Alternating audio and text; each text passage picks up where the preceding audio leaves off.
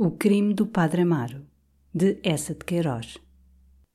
Capítulo 15 No domingo seguinte havia missa cantada na Sé e São Joaneira e Amélia atravessaram a praça para ir buscar Dona Maria da Assunção, que em dias de mercado e de populacho nunca saía só, receosa que lhe roubassem as joias ou lhe insultassem a castidade. Nessa manhã, com efeito, a afluência das freguesias enchia a praça. Os homens em grupo, atravancando a rua, muito sérios, muito barbeados, de jaqueta ao ombro.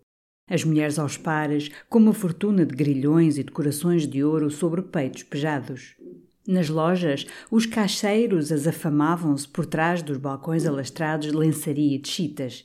Nas tabernas apinhadas garalhava salto. Pelo mercado, entre os sacos de farinha, os montões de louça, os cestos de broa, ia um regatear sem fim. Havia multidão ao pé das tendas onde reluzem os espelhinhos redondos e transbordam os molhos de rosários. Velhas faziam pregão por trás dos seus tabuleiros de cavacas. E os pobres, afreguesados à cidade, choramingavam Padre Nossos pelas esquinas. Já as senhoras passavam para a missa, todas em sedas, de rostinho sisudo. E a arcada estava cheia de cavalheiros, tesos nos seus fatos de casemira nova, fumando caro, gozando o domingo. Amélia foi muito olhada. O filho do recebedor, um atrevido, disse mesmo alto de um grupo: Ai, que me leva ao coração! E as duas senhoras, apressando-se, dobravam para a rua do correio quando lhe apareceu o libaninho de luvas pretas e cravo ao peito. Não as tinha visto desde o desacato do Largo da Sé e rompeu logo em exclamações. Ai, filhas, que desgosto aquele, o malvado do escrevente! Ele tinha tido tanto que fazer que só nessa manhã é que pudera ir ao Sr. Páraco dar-lhe os sentimentos. O santinho recebeu muito bem. Estava-se a vestir. Ele quis-lhe ver o braço e, felizmente, louvores a Deus, nem uma pisadura. E se elas vissem que carnadura tão delicada, que pele tão branca, uma pelinha de arcanjo. Mas querem vocês saber, filhas? Encontrei-o numa grande aflição. As duas senhoras assustaram-se. Porquê, Libaninho? A criada, a Vicência, que havia dias se queixava, tinha ido nessa madrugada para o hospital com um febrão. Ali está o pobre santo sem criada, sem nada. Vejam vocês. Para hoje, bem, que vai jantar com o nosso cônego. Também lá estive. Ai, que santo! Mas amanhã, mas depois. Que ele já tem em casa a irmã da Vicência, a Dionísia. Mas, oh, filhas, a Dionísia. Foi o que eu lhe disse. A Dionísia pode ser uma santa, mas que reputação! É que não há pior em Leiria. Uma perdida que não põe os pés na igreja. Tenho a certeza que o Sr. Chantra até havia de reprovar. As duas senhoras concordaram logo que a Dionísia, mulher que não cumpria os preceitos, que representara em teatros de curiosos, não convinha ao Sr. Páraco. Olha, São Joaneira, disse Libaninho, sabes o que lhe convinha? Eu lá lhe o disse, lá lhe fiz a proposta é ferrar-se outra vez em tua casa. Que é onde está bem, com gente que o acarinha, que lhe trata da roupa, que lhe sabe os gostos e onde tudo é virtude. Ele não disse que não, nem que sim. Mas olha que se lhe podia ler na cara que está a morrer por isso. Tu é que lhe devias falar, São Joaneira. Amélia fizera-se tão escarlate como a sua gravata de seda da Índia. E a São Joaneira disse ambiguamente: Falar-lhe, não, eu nessas coisas sou muito delicada. Bem, compreendes? Era como teres um santo portas adentro, filha, disse com calor o libaninho. Lembra-te disso, e era um gosto para todos. Tenho certeza que até Nosso Senhor se havia de alegrar. E agora adeus, pequenas, que vou de fugida. Não vos demoreis, que está a missinha a cair. As duas senhoras continuaram caladas até casa de Dona Maria da Assunção. Nenhuma queria arriscar primeiro uma palavra sobre aquela possibilidade tão inesperada, tão grave, de o Sr. Páraco voltar para a Rua da Misericórdia. Foi só quando pararam que a São Joaneira disse, ao puxar a campainha: Ai, o Sr. Páraco realmente não pode ter a Dionísia de portas adentro. Credo, até causa horror. Foi também a expressão da Sra. Dona Maria da Assunção quando lhe contaram, em cima, a doença da Vicência e a instalação da Dionísia causava horror. A São Joaneira então falou da proposta do Libaninho. Dona Maria da Assunção declarou logo com ardor que era uma inspiração de Nosso Senhor. Que nunca o Senhor Páraco devia ter saído da Rua da Misericórdia. Até parece que, mal ele se for embora, Deus retirara a sua graça da casa. Não houvera senão desgostos. O comunicado, a dor de estômago do cônego, a morte da entrevadinha, aquele desgraçado casamento, que estivera por um triste horror, o escândalo do Largo da Sé. A casa tinha parecido enguiçada. E era até pecado deixar viver o santinho naquele desarranjo com a suja da Vicência que nem lhe sabia dar uma passagem nas meias. Em parte nenhuma pode estar melhor que em tua casa. Tem tudo o que necessita, de portas adentro. E para ti é uma honra, é estar em graça. Olha, filha, se eu não fosse só, sempre o digo, quem o hospedava era eu. Que aqui é que ele estava bem. Que salinha para ele, hein? Riam-se-lhe os olhos, contemplando em redor as suas preciosidades. A sala, com efeito, era toda ela uma imensa armazenagem de santaria e de bric-a-brac devoto. Sobre as duas cômodas de pau preto com fechaduras de cobra pinhavam-se, sob redomas, em pianhas, as Nossas Senhoras vestidas de seda azul, os meninos Jesus frisados com o ventrezinho gordo e a mão abençoadora, os Santo Antônios no seu burele, os São Sebastiões bem fechados, os São Joséis barbudos.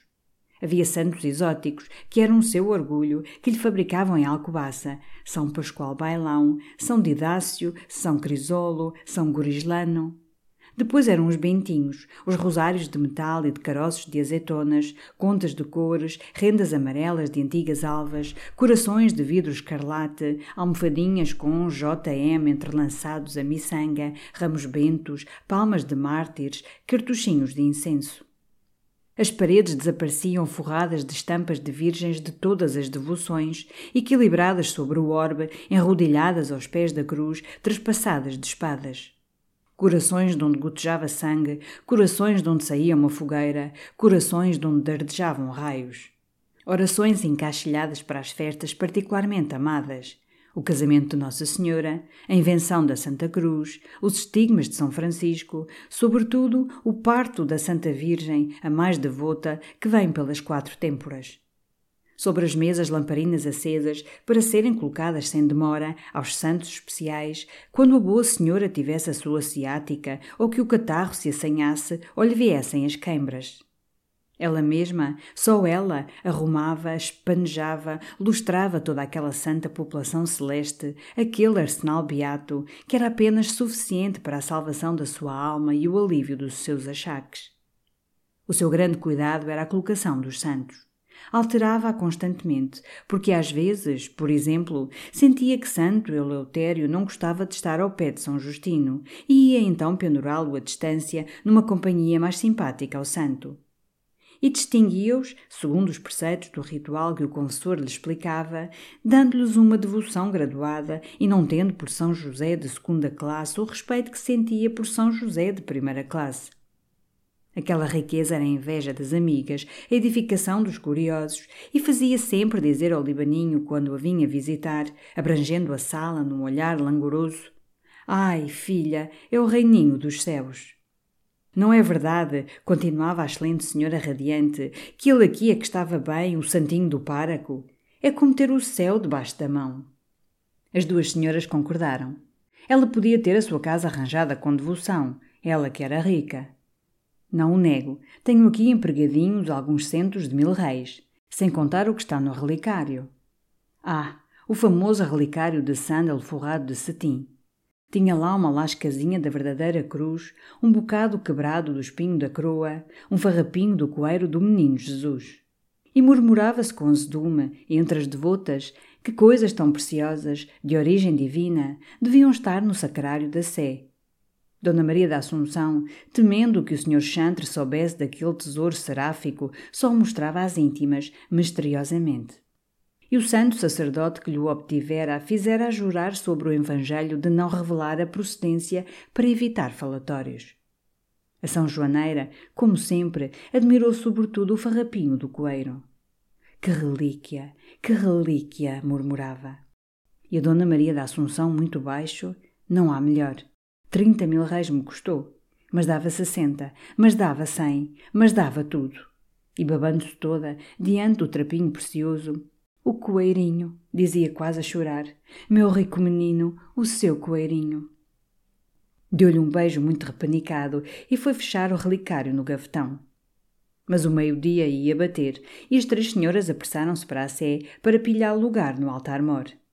Já no largo encontraram Dona Josefa Dias, que se precipitava para a igreja, sôfrega da missa, com o mantelete caído sobre o ombro e uma pluma do chapéu a despregar-se. Tinha estado toda a manhã num frenesi com a criada. Fora necessário fazer ela todos os preparos para o jantar. Ai, tinha medo que nem a missinha lhe desse virtude de nervosa que estava. Que temos lá o senhor Páraco hoje? Vocês sabem que adoeceu a criada. Ah, já me esquecia. O mano quer que tu lá vás jantar também, Amélia. Diz que é para haverem duas senhoras e dois cavalheiros. Amélia riu de alegria. E tu vai depois buscá-la, São Joaneira, à noitinha. Credo, vesti-me tanto à pressa que até parece que me está a cair o saiote. Quando as quatro senhoras entraram, a igreja estava já cheia.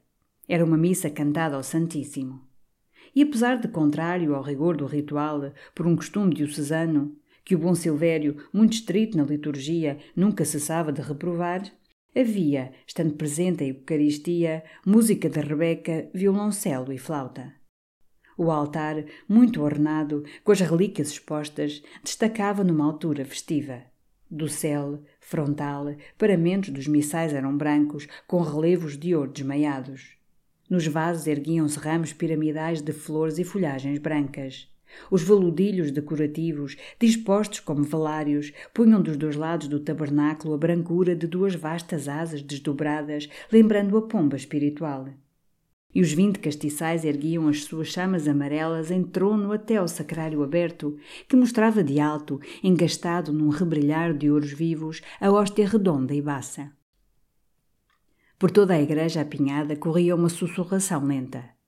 Aqui e além um catarro espeturava, uma criança choramingava. O ar adensava-se já dos hálitos juntos e de um cheiro de incenso. E do coro, onde as figuras dos músicos se moviam por trás dos braços dos rabecões e das estantes, vinha a cada momento um afinar gemido de Rebeca ou um pio de flautim. As quatro amigas tinham-se apenas acomodado junto ao altar-mor, quando os dois acólitos, um teso como um pinheiro, o outro gordalhufo e enxovalhado, entraram do lado da sacristia, sustentando alto e direito nas mãos os dois castiçais consagrados. Atrás o pimenta vesgo, com uma sobrepeliz muito vasta para ele, lançando os seus sapatões em passadas pomposas, trazia o incensador de prata. Depois, sucessivamente, durante o rumor do ajoelhar pela nave e do folhear dos livrinhos, apareceram os dois diáconos. E, enfim, paramentado de branco, de olhos baixos e mãos postas, com aquele recolhimento humilde que pede o ritual e que exprime a mansidão de Jesus marchando ao Calvário, entrou o Padre Amaro, ainda vermelho da questão furiosa que tivera na sacristia antes de se revestir por causa da lavagem das alvas. E o coro imediatamente atacou o introito. Amélia passou a sua missa embevecida, pasmada para o páraco, que era, como dizia o cônego, um grande artista para missas cantadas. Todo o cabido, todas as senhoras o reconheciam. Que dignidade, que cavalheirismo nas saudações cerimoniosas aos diáconos! Como se prostrava bem diante do altar, aniquilado e escravizado, sentindo-se cinza, sentindo-se pó diante de Deus, que assiste de perto, cercado da sua corte e da sua família celestes mas era sobretudo admirável nas bênçãos. Passava devagar as mãos sobre o altar como para apanhar, recolher a graça que ali caía do Cristo presente e atirava depois com um gesto largo de caridade por toda a nave, por sobre o estendal de lenços brancos de cabeça, até ao fundo onde os homens do campo, muito apertados, de varapau na mão, pasmavam para a cintilação do sacrário. Era então que Amélia o amava mais, pensando que aquelas mãos abençoadoras lhes apertava ela com paixão por baixo da mesa do quino. Aquela voz, com que ele lhe chamava filhinha, recitava agora as orações inefáveis e parecia-lhe melhor que o gemer das rebecas revolvia mais que os graves do órgão. Imaginava com orgulho que todas as senhoras de certo o admiravam também. Mas só tinha ciúmes, um ciúme de devota que sente os encantos do céu quando ele ficava diante do altar, na posição estática que manda o ritual, tão imóvel como se a sua alma se tivesse remontado longe, para as alturas, para o eterno e para o insensível. Preferia-o por o sentir mais humano e mais acessível, quando durante o Kiri ou a leitura da epístola ele se sentava com os diáconos no banco de damasco vermelho. Ela queria então atrair-lhe um olhar, mas o Sr. Páraco permanecia de olhos baixos, numa compostura modesta.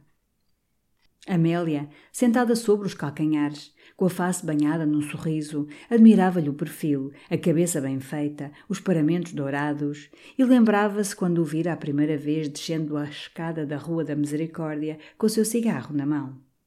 Que romance se passara desde essa noite. Recordava o mornal, o salto do valado, a cena da morte da Titi, aquele beijo ao pé da lareira. Ai, como acabaria tudo aquilo? Queria então rezar.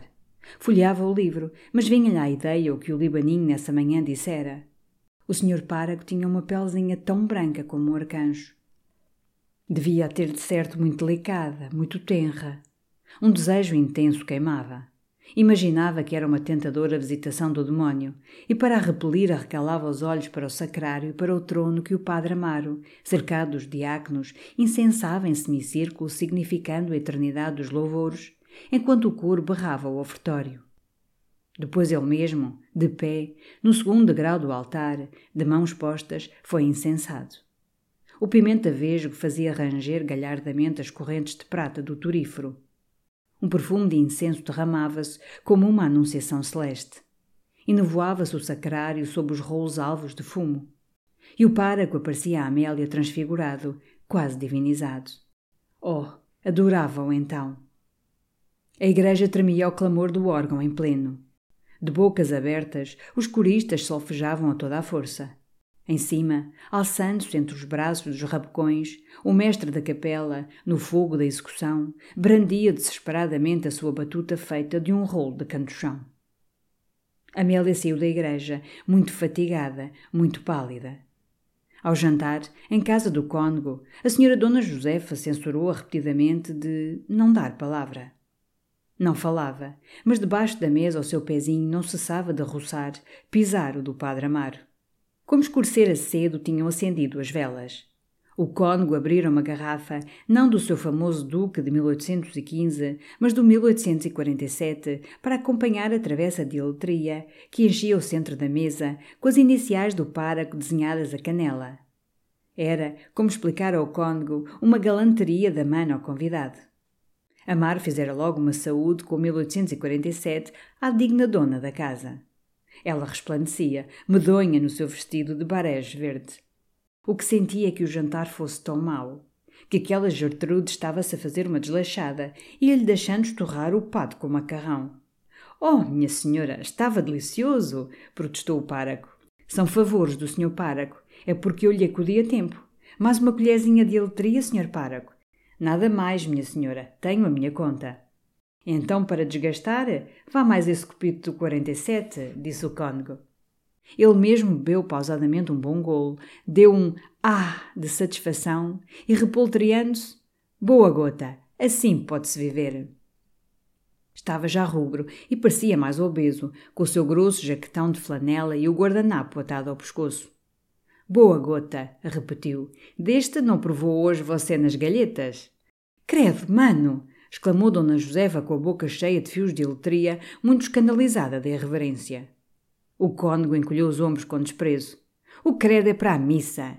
Esta pretensão de se meter sempre em questões que não percebe. Pois fique sabendo que é de uma grande importância a questão da qualidade do vinho na missa. É que é necessário que o vinho seja bom. Concorre para a dignidade do santo sacrifício, disse o páraco muito sério, fazendo uma carícia de joelho à Amélia. E não é só isso, disse o cônego, tomando logo o tom pedagogo. É que o vinho, quando não é bom e tem ingredientes, deixa um depósito nas galhetas. E, se o sacristão não é cuidadoso e não as limpa, as galhetas ganham um cheiro péssimo. E sabe a senhora o que acontece? Acontece que o sacerdote, quando vai beber o sangue de Nosso Senhor Jesus Cristo, não está prevenido e faz-lhe uma careta. Ora aí tem a senhora. E deu um forte chupão ao cálice.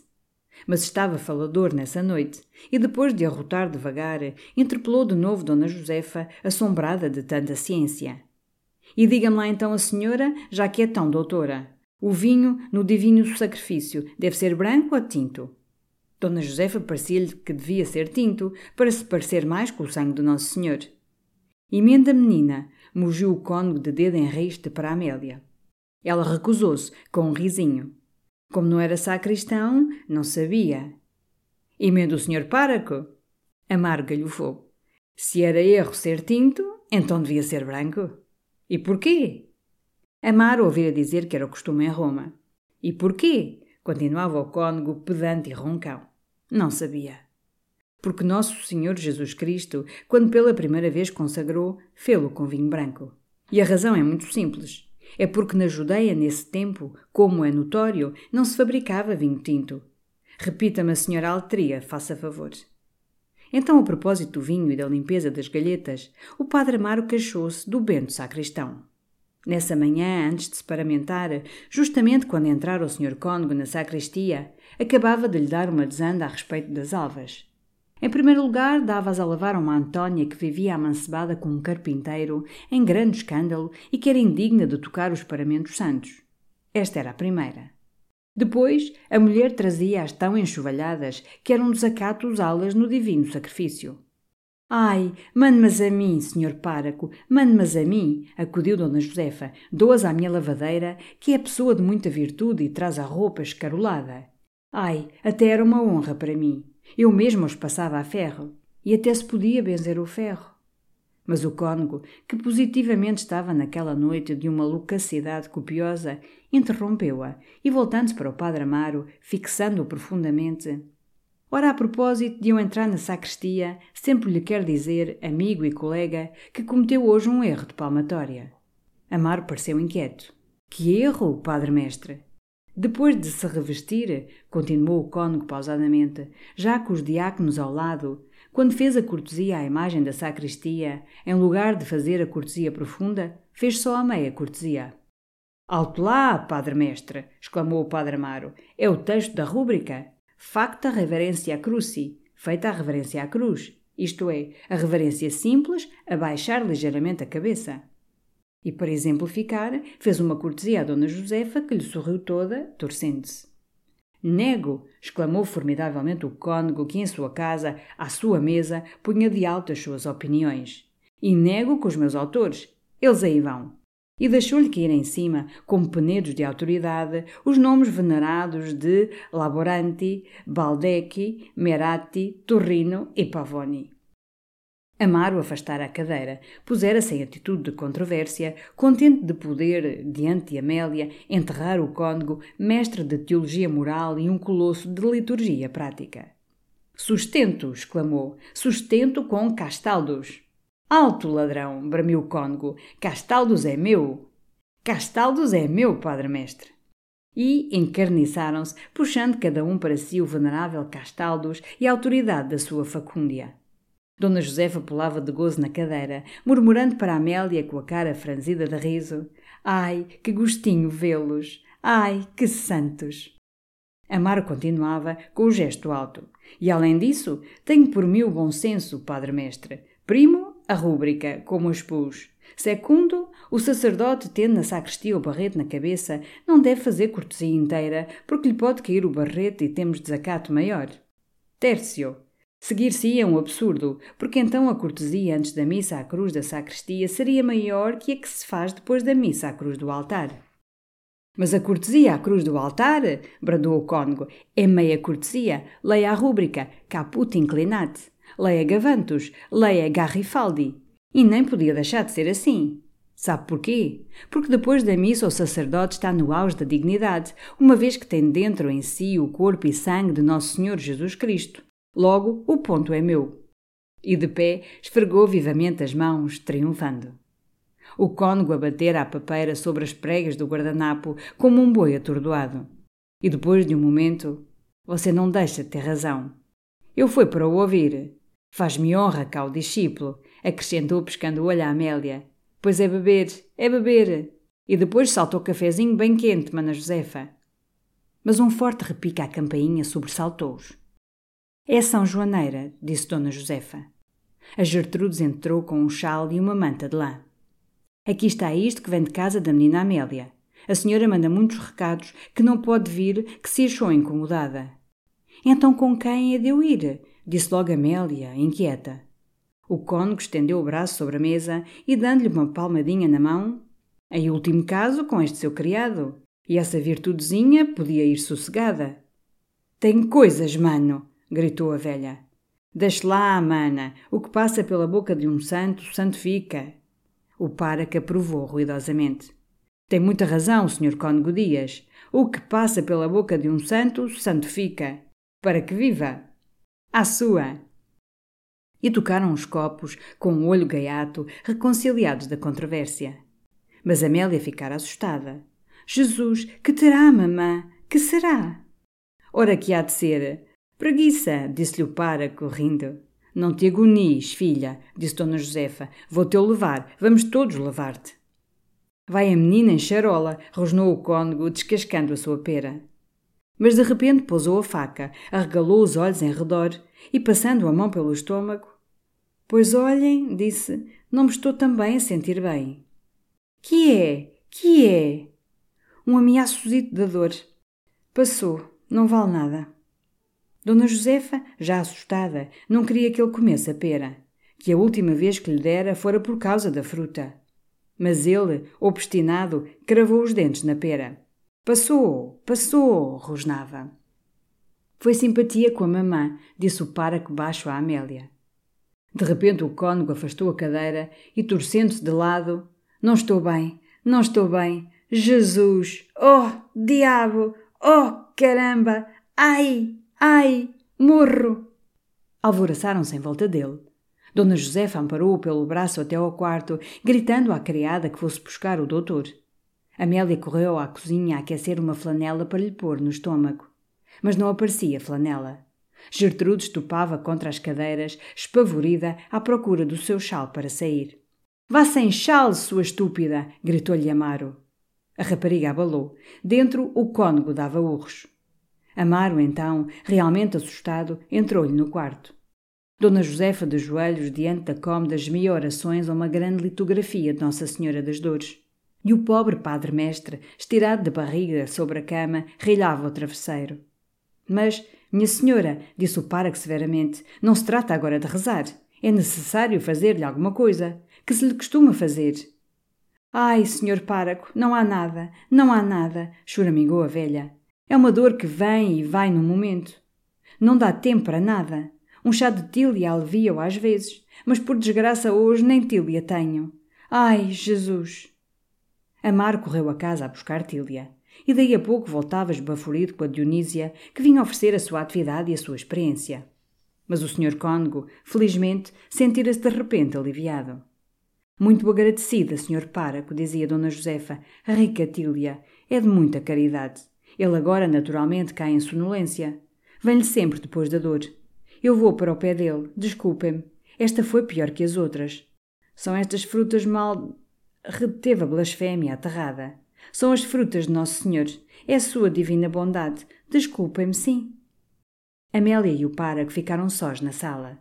Os seus olhares reluziram logo do desejo de se tocar, de se beijar, mas as portas estavam abertas. E sentiu no quarto, ao lado, as chinelas da velha. O padre Amar disse então alto: Pobre padre mestre, é uma dor terrível. Dá-lhe todos os três meses, disse Amélia. A mamã já andava com o pressentimento. Ainda me tinha dito antes de ontem. É o tempo da dor do Sr. Cônego. Estou com mais cuidado. O párago suspirou e, baixinho, eu é que não tenho quem pense nas minhas dores. Amélia pousou nele longamente os seus belos olhos umedecidos de ternura. Não diga isso. As suas mãos iam apertar-se ardentemente por sobre a mesa. Mas Dona Josefa apareceu, encolhida no seu chal. O mano tinha adormecido e ela estava que não se podia ter nas pernas. Ai, aqueles abalos arrasavam-lhe a saúde. Acendera duas velas a São Joaquim e fizeram uma promessa à Nossa Senhora da Saúde. Era a segunda aquele ano, por causa da dor do humano. E Nossa Senhora não lhe tinha faltado. Nunca falta a quem implore com fé, minha senhora, disse com unção o Padre Amar. O alto relógio de armário bateu então cavamente oito horas. Amélia falou outra vez no cuidado em que estava pela mamã. De mais a mais ia-se a fazer tão tarde. E é que, quando eu saí, estava a chuviscar, disse Amaro. Amélia correu à janela, inquieta. O lajedo de fronte, debaixo do candeeiro, reluzia muito molhado. O céu estava tenebroso. Jesus, vamos ter uma noite de água. Dona Josefa estava aflita com o contratempo. Mas Amélia via bem, ela agora não podia despegar de casa. As Gertrudes fora ao doutor. Naturalmente não encontrara, andava a procurá-lo de casa em casa, quem sabe quando viria. O páraco então lembrou que a Dionísia, que viera com ele e esperava na cozinha, podia ir acompanhar a senhora Dona Amélia. Eram dois passos, não havia ninguém pelas ruas. Ele mesmo iria com elas até à esquina da praça. Mas deviam apressar-se, que ia cair água. Dona Josefa foi logo buscar um guarda-chuva para Amélia. Recomendou-lhe muito que contasse à mamã o que tinha sucedido, mas que não se afligisse ela, que o mano estava melhor. E olha! gritou-lhe ainda de cima da escada. Diz-lhe que se fez tudo o que se pôde, mas que a dor não deu tempo para nada. Sim, lá direi. Boa noite. Ao abrirem a porta, a chuva caía grossa. Amélia então quis esperar, mas o páraco, apressado, puxou-a pelo braço. Não vale nada, não vale nada. Desceram a rua deserta, aconchegados debaixo do guarda-chuva, com a Dionísia ao lado, muito calada, de chal pela cabeça. Todas as janelas estavam apagadas. No silêncio, as goteiras cantavam de enxurrão. Jesus, que noite! disse Amélia. Vai-se-me a perder o vestido. Estavam então na Rua das Sousas. É que agora cai a cântaros, disse Amaro. Realmente, parece-me que o melhor é entrar no pátio de minha casa e esperar um bocado. Não, não, acudiu Amélia. Tolices! exclamou ele impaciente. Vais-lhe estragar o vestido? É um instante, é um aguaceiro. Para aquele lado, vê, está a aliviar. Vai passar. É uma tolice. A mamã, se a visse aparecer debaixo de uma carga de água, zangava-se e com razão. Não, não. Mas Amaro parou, abriu rapidamente a porta e, empurrando Amélia de leve, é um instante, vai passar, entre. E ali ficaram, calados, no pátio escuro, olhando as cordas de água que reluziam à luz do candeeiro de fronte. Amélia estava toda atarantada.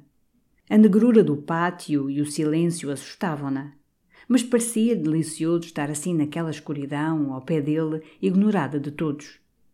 Insensivelmente atraída, roçava-se-lhe pelo ombro. E recuava logo, inquieta de ouvir a sua respiração tão agitada, de o sentir tão junto das saias. Percebia por trás, sem a ver, a escada que levava ao quarto dele. E tinha um desejo imenso de lhe ir ver acima aos seus móveis os seus arranjos. A presença da Dionísia, encolhida contra a porta e muito calada, embaraçava. Todavia, a cada momento voltava os olhos para ela, receando que desaparecesse, se sumisse na negrura do pátio ou da noite. Amaro então começou a bater com os pés no chão, a esfregar as mãos, arrepiado. Estamos aqui a apanhar alguma, dizia. As lajes estão regeladas. Realmente era melhor esperar em cima na sala de jantar. Não, não, disse ela. Pieguices, até a mamã se havia de zangar. Vá, Dionísia, acenda a luz lá em cima. A matrona imediatamente calcou os degraus. Ele então, muito baixo, tomando o braço de Amélia. Por que não? Que pensas tu? É uma pieguiça. E enquanto não passa o aguaceiro, diz. Ela não respondia, respirando muito forte. Amaro pousou-lhe a mão sobre o ombro, sobre o peito, apertando-lhe, acariciando a seda. Toda ela estremeceu. E foi-o enfim seguindo pela escada, como tonta, com as orelhas a arder, tropeçando a cada degrau na roda do vestido. Entra para aí, é o quarto, disse-lhe ele ao ouvido. Correu à cozinha. Dionísia acendia a vela. Minha Dionísia, tu percebes. Eu fiquei de confessar aqui a menina Amélia. É um caso muito sério. Volta daqui a meia hora. Toma. Meteu-lhe três placas na mão. A Dionísia descalçou os sapatos, desceu em pontas de pés e fechou-se na loja do carvão. Ele voltou ao quarto com a luz. Amélia lá estava, imóvel, toda pálida. O páraco fechou a porta e foi para ela, calado, com os dentes cerrados, soprando como um touro. Meia hora depois, Dionísia tossiu na escada. Amélia desceu logo, muito embrulhada na manta. Ao abrirem a porta do pátio, passavam na rua dois borrachos galrando. Amélia recuou rapidamente para o escuro. Mas Dionísia daí a pouco espreitou e, vendo a rua deserta, está a barra livre, minha rica menina. Amélia embrulhou mais o rosto e apressaram o passo para a Rua da Misericórdia. Já não chovia, havia estrelas e uma frialdade seca anunciava o norte e o bom tempo. For the ones who work hard to ensure their crew can always go the extra mile, and the ones who get in early so everyone can go home on time, there's Granger, offering professional grade supplies backed by product experts so you can quickly and easily find what you need. Plus, you can count on access to a committed team ready to go the extra mile for you. Call, clickgranger.com, or just stop by. Granger, for the ones who get it done.